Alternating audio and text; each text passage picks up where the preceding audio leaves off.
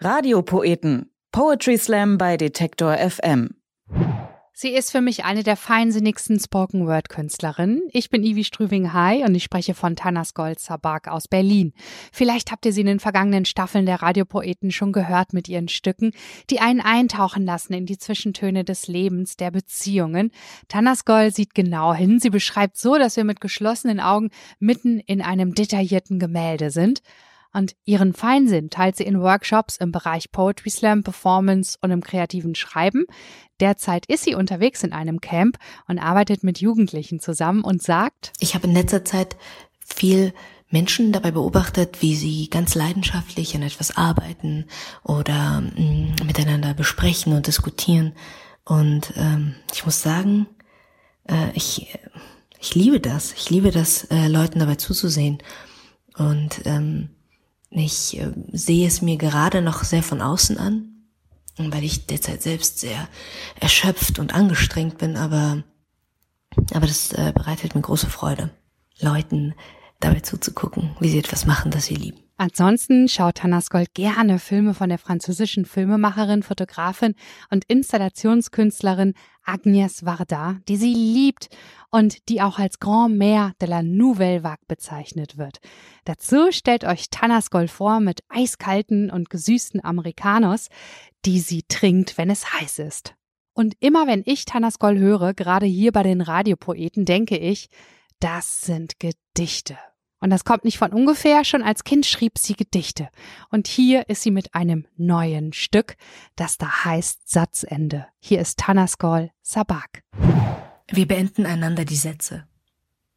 Wir setzen an, setzen jeden Muskel im Gesicht in Bewegung, nehmen Hände zur Hilfe, Brauen, Augen, Stimme, Stirn, setzen ab beenden einander die Sätze, bereiten eine Vokabelliste vor, wir fragen uns ab. Wir sitzen tagelang im Dunkeln, wischen und schieben, aber nichts wird klarer, nichts wird deutlich unter dem Fettfleck der Finger.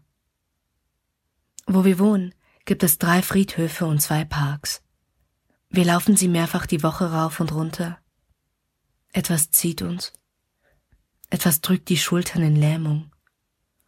Wir pumpen sie, liegend, stützend auf Matten in Zimmern auf. Unsere Körper sind überall. Wir reiben sie mit Kokosöl und Urea und Sonnenmilch. Ein Film aus Zeug liegt uns auf. Haut wie Packpapier und rissig. Wir überprüfen ihre Spannung im Spiegel. Wir wissen uns mit nichts anderem zu beschäftigen. Unsere Köpfe sind überall. Dort, wo die Haare strähnig werden, denken wir uns Satzanfänge aus. Äh, also, genau, ja, also, hm, was ich noch, da muss ich ehrlich gesagt, nun ja, so einfach, gut, das ist ein bisschen platt, nicht wahr? Äh, ausdrücklich. Davon möchte ich mich ausdrücklich distanzieren. Ja, äh, ich erkläre gerne noch einmal, wir beenden einander die Sätze. Wir kennen sie alle. In unseren Wohnungen stapeln sich die Bücher. Dort, wo wir zu sprechen gelernt haben, werden unsere Erfahrungen ein Markt. Und jedes Gespräch ein Ausverkauf. Wir sagen manchmal nichts. Wir meiden die Stimmen unserer Eltern am Telefon. Wir vermeiden die Stimmen unserer Eltern aus dem eigenen Mund. Wir bemuttern unsere Mütter, wenn wir sie sehen. Im ewigen Schuld- und Schutzverhältnis verstecken wir sie in unseren Gedichten in unseren Gesichtern, wenn wir seufzen. Machst du das auch? Wir haben zu den Zuständen dieses Landes zu Genüge gesprochen. Die eigene Stimme kommt nur noch aus dem Hals. Immer wieder erklären wir. Immer wieder machen wir. Immer wieder machen wir wir. Machen wir wir aus ich, aus Ich machen wir wir, um zu zeigen, dass etwas größer ist als ein Blick und ein Leben, um zu zeigen, ja, was eigentlich? Wir beenden einander die Sätze. Wir hassen es, füreinander zu sprechen. Und nochmal. Ähm, also, was ich noch zu Ihrer Frage, wir sind nie ganz frei.